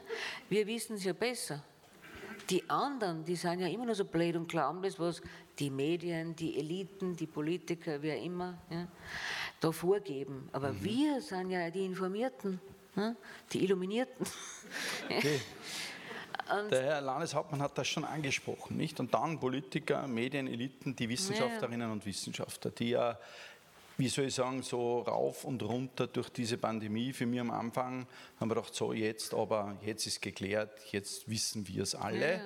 Ohne Wissenschaft geht es nicht. Und da habe ich auch das Gefühl gehabt, das, das Ding ist durch. Mhm. Und dann ist es losgegangen. Mhm. Und dann immer, umso länger das gedauert hat, umso mehr. Und jetzt landen wir, und da gibt es auch leider internationale Vergleiche, an einem Punkt, wo Österreich nicht wirklich, also wirklich nicht, nicht nicht wirklich, sondern wirklich nicht gut abschneidet nämlich bei der Wissenschaftsskepsis. Der Landeshauptmann hat es mhm. angesprochen. Mhm. Die Umfragen zeigen, da gehören wir zu dem Land mit der höchsten Wissenschaftsskepsis, zum Beispiel im europäischen, mhm. mit einer der höchsten ja, im europäischen Vergleich. Mhm. Wissenschaftsakzeptanz ist in Österreich nicht hoch. So haben wir da irgendeinen Befund dazu? Kann man das irgendwie machen wir da bitte so ein. ja. Ich habe mir das auch gefragt, nicht? weil das ist so. Nicht? Wir sind faktisch wirklich nicht führend in der Wissenschaftsakzeptanz. Nein, ganz und gar nicht führend. Ne? Ganz und gar nicht. Und das ist irgendwie verblüffend, weil so schlecht ist das Schulsystem dann auch wieder nicht. Ne? Und ich habe da dann auch mich schlau machen wollen, ob da irgendwer anderer, klüger als ich, eine gute Idee hatte, warum das so ist.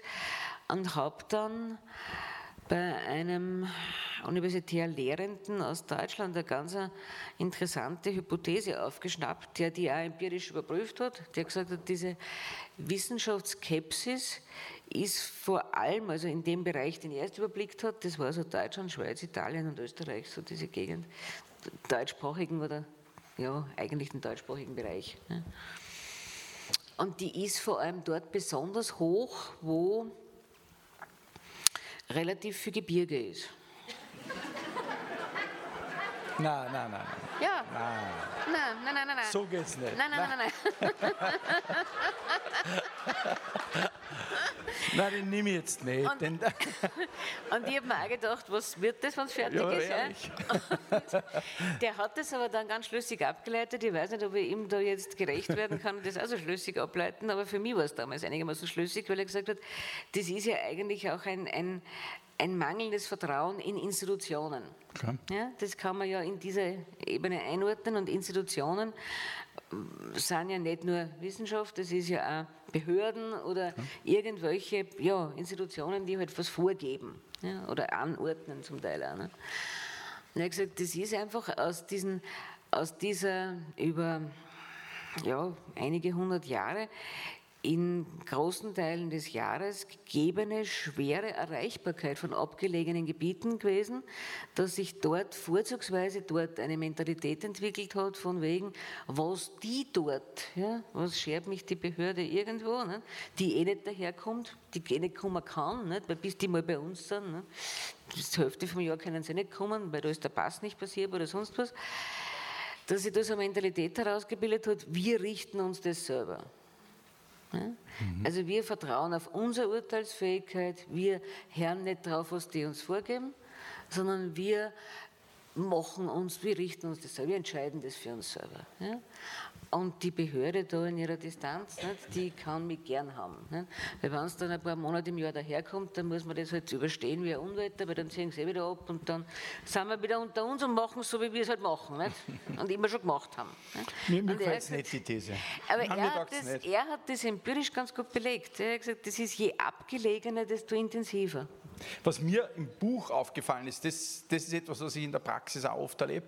Im Buch hieß es dann, es ist verblüffend, dass dieselben Personen, die, wenn die Waschmaschine nicht geht, sie sofort ja. Mhm. wenn anrufen und sagen, da kenne ich mich nicht aus, das soll das reparieren. Aber wenn es um richtig komplexe Themen geht, Da kennen Sie sich aus. da kennen sie sich aus. Da kennen Sie sich aus. Wie gibt's das? Naja, ich glaube, dass das schon auch mit, mit eben dieser Skepsis an Institutionen zu tun hat, die ja auch eine eher unrühmliche Vergangenheit und Geschichte hat. Das ist ja auch ein, glaube ich, Erbe des Nationalsozialismus, der, der, der wissenschaftlichen Medizin sehr kritisch gegenüberzustehen.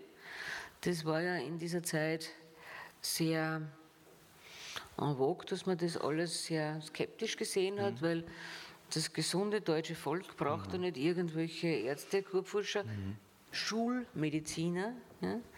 Das ist ein War eigentlich ein Schimpfwort, das Schimpfwort, war ein ja. Schimpfwort, das eben von Hahnemann gecoint wurde und dann im Nationalsozialismus dann wieder aufgegriffen wurde mit dem Adjektiv der verjudeten Schulmedizin, weil die Universitätsprofessoren an den medizinischen Fakultäten halt oft jüdischer Herkunft waren. Und dann hat man diesen ganzen Bereich als verjudete Schulmedizin diffamiert, den der gesunde deutsche Volkskörper ja nicht braucht. Also diese Skepsis an der wissenschaftlichen oder empirisch fundierten Medizin hat durchaus eine unräumliche Tradition. Das gefällt ja jetzt nicht so aus heiterem Himmel herunter und verbreitet sich. Das ist, das ist schon aufbereitet und war latent immer wieder da. Wobei sehr spannend ist, dass einige Menschen, die sich natürlich unglaubliches Wissen anmaßen, wenn sie anderen Ratschläge erteilen, dann, wenn es selbst bei ihnen ums Eingemachte geht, durchaus dieser Schulmedizin wieder vertrauen und dorthin rennen. Aber es gibt da Leute, die sterben lieber, als sich, und Vorzeit, vor der Zeit und vermeidbar, als sich dieser ja, wissenschaftlichen, evidenzbasierten Medizin zu überantworten. Und das ist dann schon ein Ausmaß an Dummheit, das wirklich eine ja, finale Selbstschädigung umfasst. Ne? Ich würde gerne das Kapitel Dummheit mit so ein bisschen was Banalen beenden. Ich habe ein bisschen herausgelesen. Da gibt es ein Zitat, das ist jetzt frei von mir zitiert, das, aber ich glaube, es geht ein bisschen anders. Aber die Intelligenten äh, sind dauernd am Zweifeln hm. und die Dummen haben ein unglaubliches Selbstbewusstsein. Und dann gibt es ja auch noch diese Idee, wer nichts weiß, der kann sich irgendwie auch keine Sorgen machen. Also mhm. der ist ja nicht irgendwie, also kann Dummheit vielleicht auch seine Vorteile haben? Und Dummheit macht zweifelsohne das Leben leichter, die Welt wird weniger komplex. Ja? Ich weiß, warum. Da stelle ich mir ein bisschen dumm. Ich brauche mich gar nicht, ich ich nicht, nicht stellen, aber andere. Das ist ja wieder Aufwand. aber ich glaube, wenn man, wenn man sich da so relativ einfach die Komplexität reduziert, genau. kann das und genau weiß, wo die Bösen zu Hause sind ne? und wo die Guten, weil zu denen ich ja gehöre natürlich, natürlich. dann macht das das Leben schon ein bisschen einfacher. Ne? Und wir müssen ja, glaube ich, alle einräumen, dass wir diese Zusammenhänge in der globalisierten Welt nicht mehr nachvollziehen können. Das ist völlig unmöglich für den, für den Normalbürger nachzuvollziehen, warum das sprichwörtliche in China umgefallene Reissackel jetzt bewirkt, dass ich keine Dachziegel kriege. Mhm. Ja? So mhm. ist es aber. Ja? Also es gibt Zusammenhänge. Wie gesagt, bei dem, bei dem Buch ging es ja schon nach 14 Tagen um den ersten Nachdruck. Damit waren wir alle völlig überfordert und dann gab es kein Papier. In Österreich, Wälder, Endemie, kein Papier. Genau. Warum gab es kein Papier? Weil im Suezkanal irgendwann einmal ein Tanker quer gestanden ist. Ja. Das verstehe ich mal einer, ich verstehe es nicht. Und ich glaube, es ist ja unmöglich, alle diese Zusammenhänge nachzuvollziehen und da müsste man halt dieses Vertrauen haben, dass die Erklärungen dann schon passen werden. Und wenn man dieses Vertrauen irgendwann einmal abgegeben hat, wenn man gesagt hat, ich kann nur den Mitstreitern in meiner gerechten Sache vertrauen, aber eben nicht mehr den Institutionen, dann ist, bietet so ein schlichtes, meist dichotomes Weltbild mit schlichten Erklärungen, die man dann halt zu unglaublichen märchenartigen Dimensionen aufblasen kann, wo jeder frei herumfantasieren kann. Ist ja ganz lustiger. Ne? Das bietet eine Sicherheit und Halt. Da, da gibt es einen Punkt, der mich persönlich irrsinnig interessiert in den letzten Jahren. Das ist diese Frage, man sagt, also gut, junge Menschen gehen heute ins Berufsleben, aber nicht mehr so, dass man sagt, jetzt habe ich einen Beruf erlernt und den werde ich zu, bis zur Pensionierung ausüben, sondern ich werde allein schon durch die Veränderung innerhalb eines Berufsfelds, aber vielleicht auch durch Berufswechsel, so viele verschiedene Dinge machen. Geschwindigkeit nimmt zu, die Linearität ist vom Tisch gefegt, alles ist exponentiell und es geht alles immer viel schneller. Ist die Psyche des Menschen Kommt er mit oder werden da jetzt gerade gar nicht weniger abgehängt? Ich glaube, sie kommt schlecht mit. Wir verändern uns ja genetisch lang nicht so schnell, wie sich die Umwelt verändert. Nein, ne? also nicht. Diese, diese, das, was wir mitbringen, um das, was wir vorfinden, zu bewältigen, hat sich ja nicht so dramatisch verändert, aber das, was wir vorfinden, hat sich dramatisch mhm. verändert. Die Geschwindigkeit, die, die Reizintensität, die Reizmenge, das hat dramatisch zugenommen. Das sind so banale Geschichten, wie wenn ich jetzt eine Mail kriege und nicht sofort Antwort kriege, ist einmal im Bett am nächsten Tag eine Mail, haben Sie meine Mail nicht bekommen? Klar. Ja, natürlich habe ich es gekriegt, aber ich habe noch was anderes zu tun.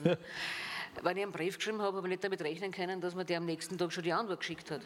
Ja. Also diese Anforderungen und auch die Selbstverständlichkeit, mit der diese Geschwindigkeit gefordert wird, die hat drastisch zugenommen und ich glaube, wir sind aber deswegen nicht genetisch besser ausgestattet, ja. um damit zurechtzukommen. Der Geschwindigkeit kann sowas nicht gehen, auf keinen Fall. Das geht so schnell nicht und da braucht es halt viel mehr Zeit und ich glaube, es gibt ja auch schon diese für mich gibt es halt in meinem Umfeld wahrnehmbare Gegenbewegung, wo viele Junge sagen, na, also ich mache da nicht mit. Also ich mache jetzt keine, keinen 40-Stunden-Job, weil mir reichen 30. Ja? Und im Rest pflege ich meine Work-Life-Balance und bürste sie täglich neu auf. Und damit geht es mir viel besser, ne? weil finanziell mm, brauche ich das nicht. Das ist ja auch eine Generation Erben zu weiten Teilen, ne? die eigentlich schon relativ abgesichert geboren wird. Und ich brauche mich da jetzt nicht aufopfern für irgendeinen Job. Wobei ich das auch immer ein bisschen bedenklich finde, weil ich habe sicher zu Zeiten mehr gearbeitet, als ich jetzt für vernünftig halte. Aber es war auch lustig. Und ich habe diese, diese Work-Life-Balance nie verstanden, wo das eine der Gegenpol zum anderen mhm. ist. Also ich habe immer auch in der Arbeit gelebt. Ich habe nicht gesagt, hör auf zum Leben und geh ins Büro oder ins Spital. Und wenn ich rauskomme, dann fange ich wieder an zum Atmen. Also das, das, war, das war für mich immer auch natürlich selbstverständlich ein Teil meines Lebens und ich habe den Teil auch gern gehabt und ich habe ihn mhm. nach wie vor gern. Und ich habe diese, diese Selbstwirksamkeit im, im, arbeitlichen, im Arbeitsbereich gemacht. Und ich glaube, wenn ich da jetzt sage, na, arbeiten gehe ich halt, weil ich muss, nicht Work-Life-Balance, aber leben tue ich außerhalb der Arbeit, dann nehme ich mir auch sehr viel. Was, genau. Ja, das ist schon. Ist, ist die Konsequenz, also ich meine, äh, Arbeitsunfähigkeit aufgrund von psychischen Diagnosen, psychischen Gründen nimmt massiv zu. Kann sein genau deshalb, weil die Arbeitswelt jetzt sozusagen da zu schnell sich verändert oder auch, weil wir es jetzt wissen, wie es ist und diagnostizieren können. Wo verankern wir das mehr oder ist das 50-50? Ich glaube, das hat viele, viele, viele Gründe. Es hat viele, viele Gründe. Also zum Teil, glaube ich, sind manche wirklich irgendwann einmal mit dieser Komplexität und dieser Geschwindigkeit nicht mehr zurande gekommen mhm. und schaffen das nicht mehr. Die leiden dann, weil sie eigentlich möchten, aber es einfach nicht auf die Reihe kriegen. Und das sind ja nicht die, die dann sofort schreien, ich möchte in Pension gehen, sondern das sind die, die es versuchen, versuchen, versuchen genau. und dann immer wieder scheitern, ja, was tragisch ist zum Zuschauen. Aber was halt auch zugenommen hat, ist die, der Blick auf mich selbst und die Bedeutung, die ich diesem Ego beimesse. Nicht? Weil was man schon sieht, ist, dass in, diesen, in vielen dieser Berufsreha-Zentren sehr viele Menschen mit dieser sehr interessanten Diagnose Burnout hocken. Und wenn man dann sie die näher anschaut, dann gibt es sicher welche, die ausgebrannt sind, weil sie einfach wirklich nicht mehr nachkommen mit dem Nachhecheln. Aber es gibt eine ganze Reihe von Leuten, die sind schlichtweg gekränkt. Die sind chronisch gekränkt, weil man sie nicht so behandelt hat, wie man sie ihrer Meinung nach behandeln hätte müssen. Und da gibt es ja auch diesen leider nicht im Diagnosekatalog bis dato aufgenommenen, für mich sehr zutreffenden Begriff des chronischen Verbitterungssyndroms. Das sind halt Leute, die sitzen da und sagen, die haben mich so behandelt, die brauchen nicht glauben, dass ich nur irgendwas für sie tue. Ne? Und wenn man mich so behandelt, dann kann man von mir nichts mehr haben. Und das ist eine Entscheidung, die man trifft. Ne? Das ist eine Entscheidung, die man trifft, weil man nicht weise genug ist, zu akzeptieren, dass eben im Leben auch Kränkungen vorkommen und dass nicht immer alles gerecht sein kann. Gerechtigkeit ist ein Desideratum, ein Desiderandum, aber kein Faktum. Mhm. Und das Leben ist schlichtweg ungerecht. Punkt. Und wenn man das nicht behirnt, dann wird man sich beim Sterben wundern, dass er stirbt. Das ein, ein, Thema noch würde ich ganz kurz noch, weil wir schon die Gelegenheit haben, so eine Expertise da nutzen zu können. Jetzt, heute liest man überall, heute wieder, Aufschrei, Psychiater, Kinder, Konsequenz Pandemie. Die Herausforderung ist riesig, es gibt keine Plätze zur Betreuung, aber das, der Betreuungsbedarf hat enorm zugenommen. Wie werden wir das wieder in den Griff bekommen? Das ist eine jetzt der vielen, muss man ja sagen, Konsequenzen dieser Pandemie. Aber jetzt eine, ich glaube, die wirklich jetzt aufschlagt, oder? Ja, ich tue mir da, muss ich zugeben, ein bisschen schwer. Ja. Also zum einen macht mich dieser Befund sehr betrübt, weil ich mir denke, was ist aus der Resilienz geworden? Ja. Weil die Pandemie war sicher bedrohlich. Ja. Sie war einschneidend in ihren Auswirkungen auf den Alltag. Sie war aber für die allermeisten, vor allem für die Jugendlichen, nicht lebensbedrohlich. Und es war doch anzunehmen, dass wieder irgendwann einmal eine Normalisierung eintritt oder zumindest eine partielle. Das heißt, es ist weit weg von dem, was Jugendliche in der Ukraine jetzt durchmachen zum Teil. Es ist weit weg von dem Traumatisierungspotenzial, das die Generation unserer Eltern oder Großeltern im Weltkrieg durchgemacht haben.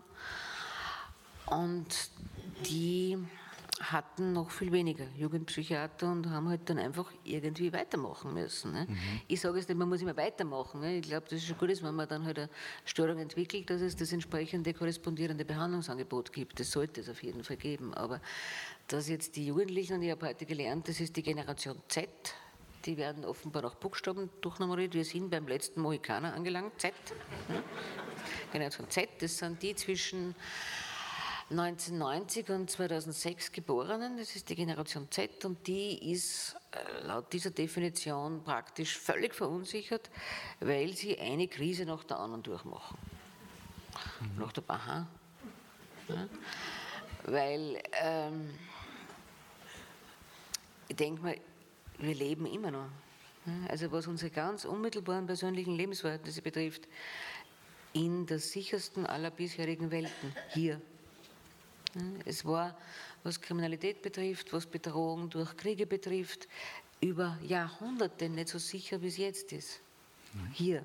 Das sieht man in der Ukraine mit Recht anders. Und man kann sich natürlich durchaus Gedanken machen, ob das so bleiben muss. Aber die Generation lebt ja schon eine Zeit lang und definiert sich jetzt nur über diese unglaubliche Belastung durch die Finanzkrise, durch die diversen Wirtschaftskrisen, durch die Pandemiekrise, durch die Erderwärmungskrise, ist alles schlimm, ja, überhaupt keine Frage. Ja.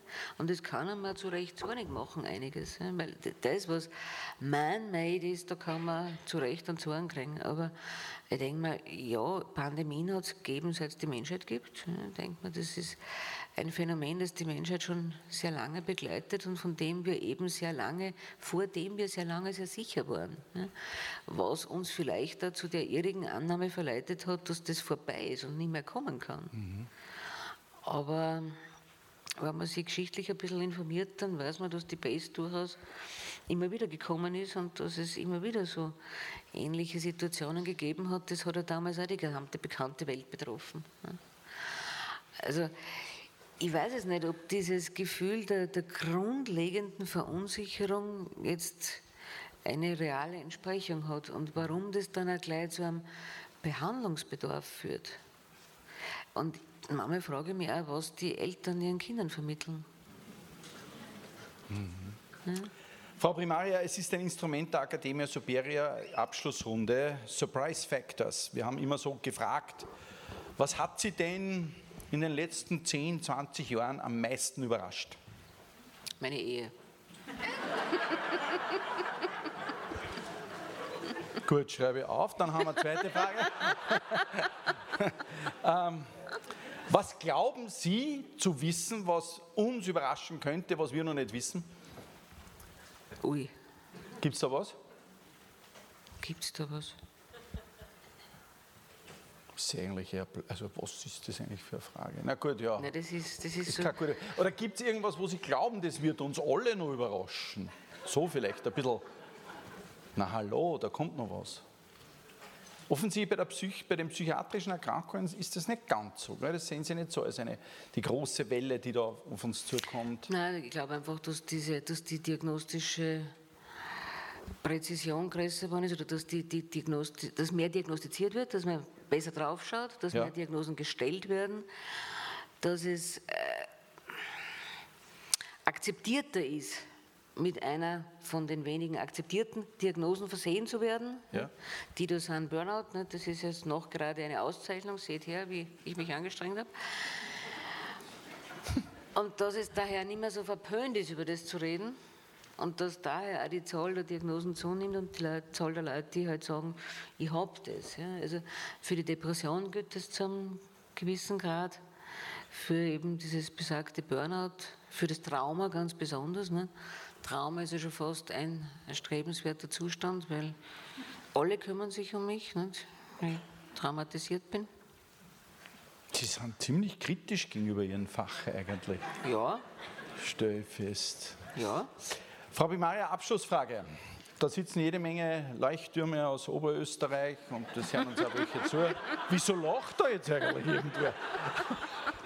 Wenn Sie jetzt sagen, okay, die Gelegenheit nutze ich, denen gebe ich jetzt mal einen Tipp, einen Rat, was die jetzt eigentlich da in dem Oberösterreich machen sollten, was wäre das? Da tut mir jetzt ziemlich schwer.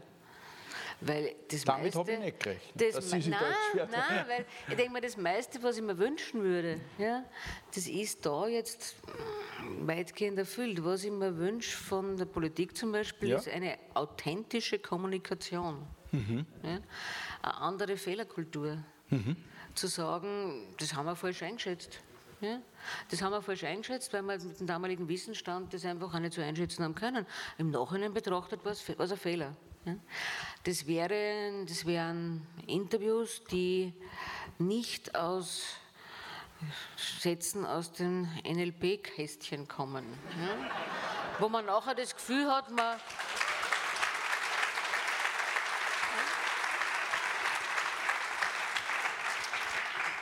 Man erfährt jetzt wirklich, was sich der zu dem Thema denkt. Ja.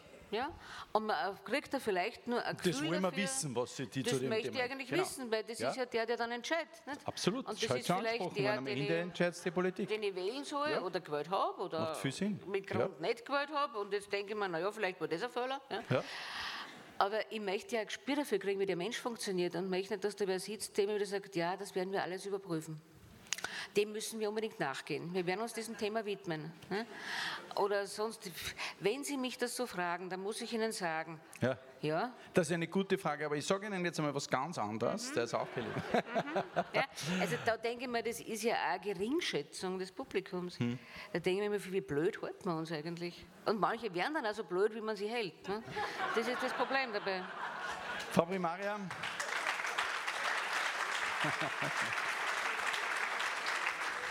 Ich sage ganz, ganz herzlichen Dank. Es war super spannend zuzuhören. Ich habe sehr viel gelernt. Ich bin ganz überzeugt, dass das vielen heute so gegangen ist. Nämlich auch diese Mischung aus Humor und Wissen macht mir besonders Spaß und ist besonders lehrreich. Ganz, ganz herzlichen Dank und alles, alles Gute. Bleiben Sie dran, bleiben Sie am Ball, bleiben Sie in Bewegung. Herzlichen Dank. Danke.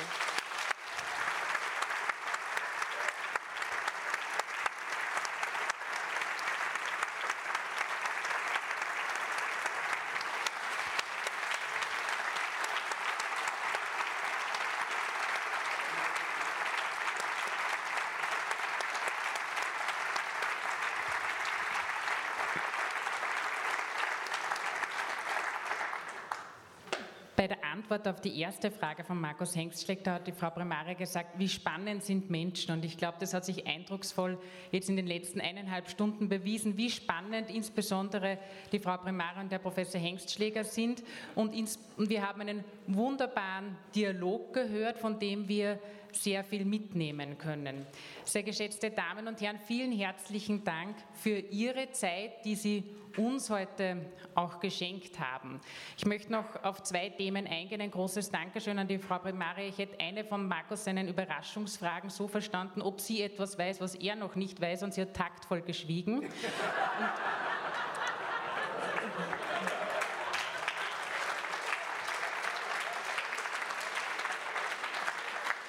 zum Zweiten, Frau Primaria, Sie haben, wie, wie die, der Fragekreis rund um das Thema bei Gewalt an Frauen und die Entwicklungen in den USA waren, schon auch wieder darauf hingewiesen, dass die Dinge nicht selbstverständlich sind. Angela Merkel hat gesagt, Demokratie ist nicht einfach da und es ist wichtig, dass wir dranbleiben. Und Sie haben das auch wieder betont und das sehe ich schon auch als unsere Aufgabe, insbesondere auch alle, die Sie hier sind, die Sie ja auch eine Gesellschaft vertreten und sie gestalten wollen in ihren jeweiligen Positionen, Funktionen und Rollen, wo sie auch äh, wirken, dass uns diese Thematik durchaus bewusst ist, dass die Dinge nicht selbstverständlich sind und wir daran auch arbeiten müssen. Ich danke Ihnen für den schönen Abend.